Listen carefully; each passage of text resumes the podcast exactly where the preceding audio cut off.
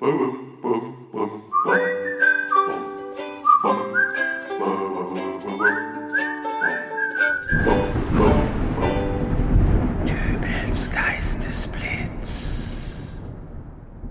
grüß Gott, moin moin, wie auch immer und herzlich willkommen zur 447. Ausgabe von Dübels Geistesblitz.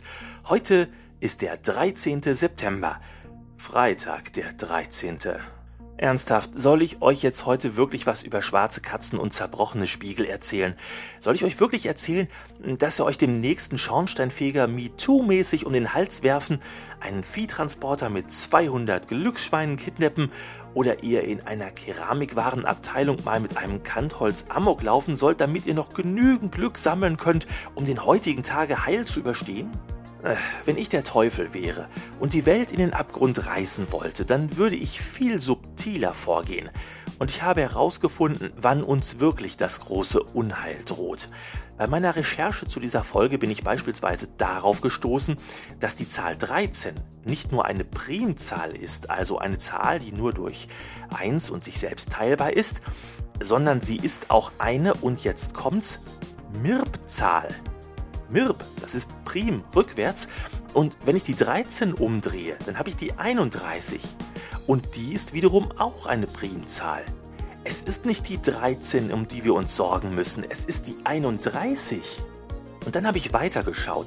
Woher kommt eigentlich der Name Freitag? Das ist schwierig zu beantworten. Man stößt da auf allerlei Gottheiten und Schutzherren, von denen verschiedene Ableitungen zu dem uns bekannten Freitag führen könnten. So ganz genau weiß man das auch nicht, aber unter anderem gibt es da die Liebesgöttin Freya, aus deren Name sich im Altnordischen der Begriff Freyudag formte. Und an dieser Stelle vermute ich einen Übersetzungsfehler. Freyuda bedeutet nämlich nicht Freitag, sondern Freyuda heißt Februar. Und wer jetzt eins und eins zusammenzählen kann, der weiß, vor welchem Tag wir uns wirklich zu fürchten haben. Schluss mit dem Unsinn und der Panik vor Freitag, dem 13. Die wahre Apokalypse, die steht uns am 31. Februar bevor. Ein toller Tag zum Feiern, also dieser 13. September, Freitag der 13. Ach ja, und falls ihr meintet, ihr wäret nicht abergläubisch, und auch eure Freunde und Verwandten wären frei davon, wenn ihr das nächste Mal ein Glas Sekt in der Hand habt und mit jemandem anstoßt. Schaut ihm mal nicht in die Augen und wartet ab, was passiert. Wir hören uns wieder in der nächsten Ausgabe von Dübels Geistesblitz. Bis dahin alles Gute, euer Dübel und tschüss.